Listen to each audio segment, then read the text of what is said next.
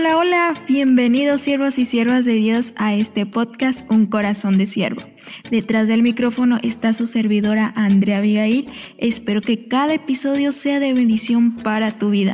En el episodio de hoy hablaremos el cómo vencer el temor. Ay, el temor. Este amigo que cae mal cuando entra en nuestras vidas. No sé si te ha pasado. ¿No has querido estar en un ministerio por temor?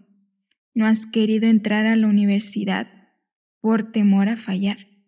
No has querido participar en clase por temor, aunque tengas la respuesta correcta. No has salido con amigos por temor a caerles mal. ¿Te has identificado? Una frase que leí y que me confrontó mucho dice así, el temor quiere que huyas de algo que no te persigue. Lo voy a repetir. El temor quiere que huyas de algo que no te persigue. Si nos ponemos a reflexionar esos momentos que tuvimos temor, dices, ¿por qué no lo hice?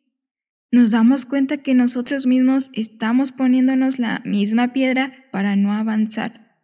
Y sí, no es fácil en el momento que experimentamos temor. El querer hacer lo contrario es difícil. Pero hermana y hermano, te vengo a decir que el temor no tiene espacio en tu vida, porque en 2 de Timoteo 1.7 nos dice, porque no nos ha dado Dios espíritu de cobardía, sino de poder, de amor y de dominio propio.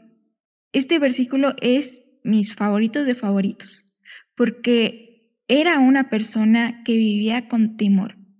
Pero leer este versículo y lo memoricé, puede pude recordar en esos momentos que sentía temor y hoy en día lo sigo aplicando porque estoy en, un, en una temporada donde siento un dolor en mi cuerpo y pues empiezo a trasladarme a un suceso que no debería pensar y entra el temor.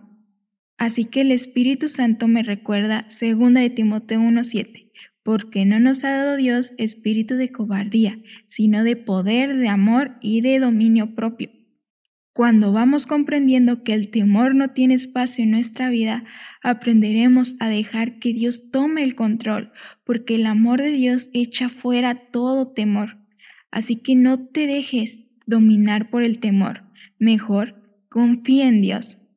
Espero que haya sido de bendición y ayuda este video. No olvides seguirnos también en Instagram como arroba rayita al piso corazón de ciervo. Recuerda que Cristo te ama y yo también. Adiós.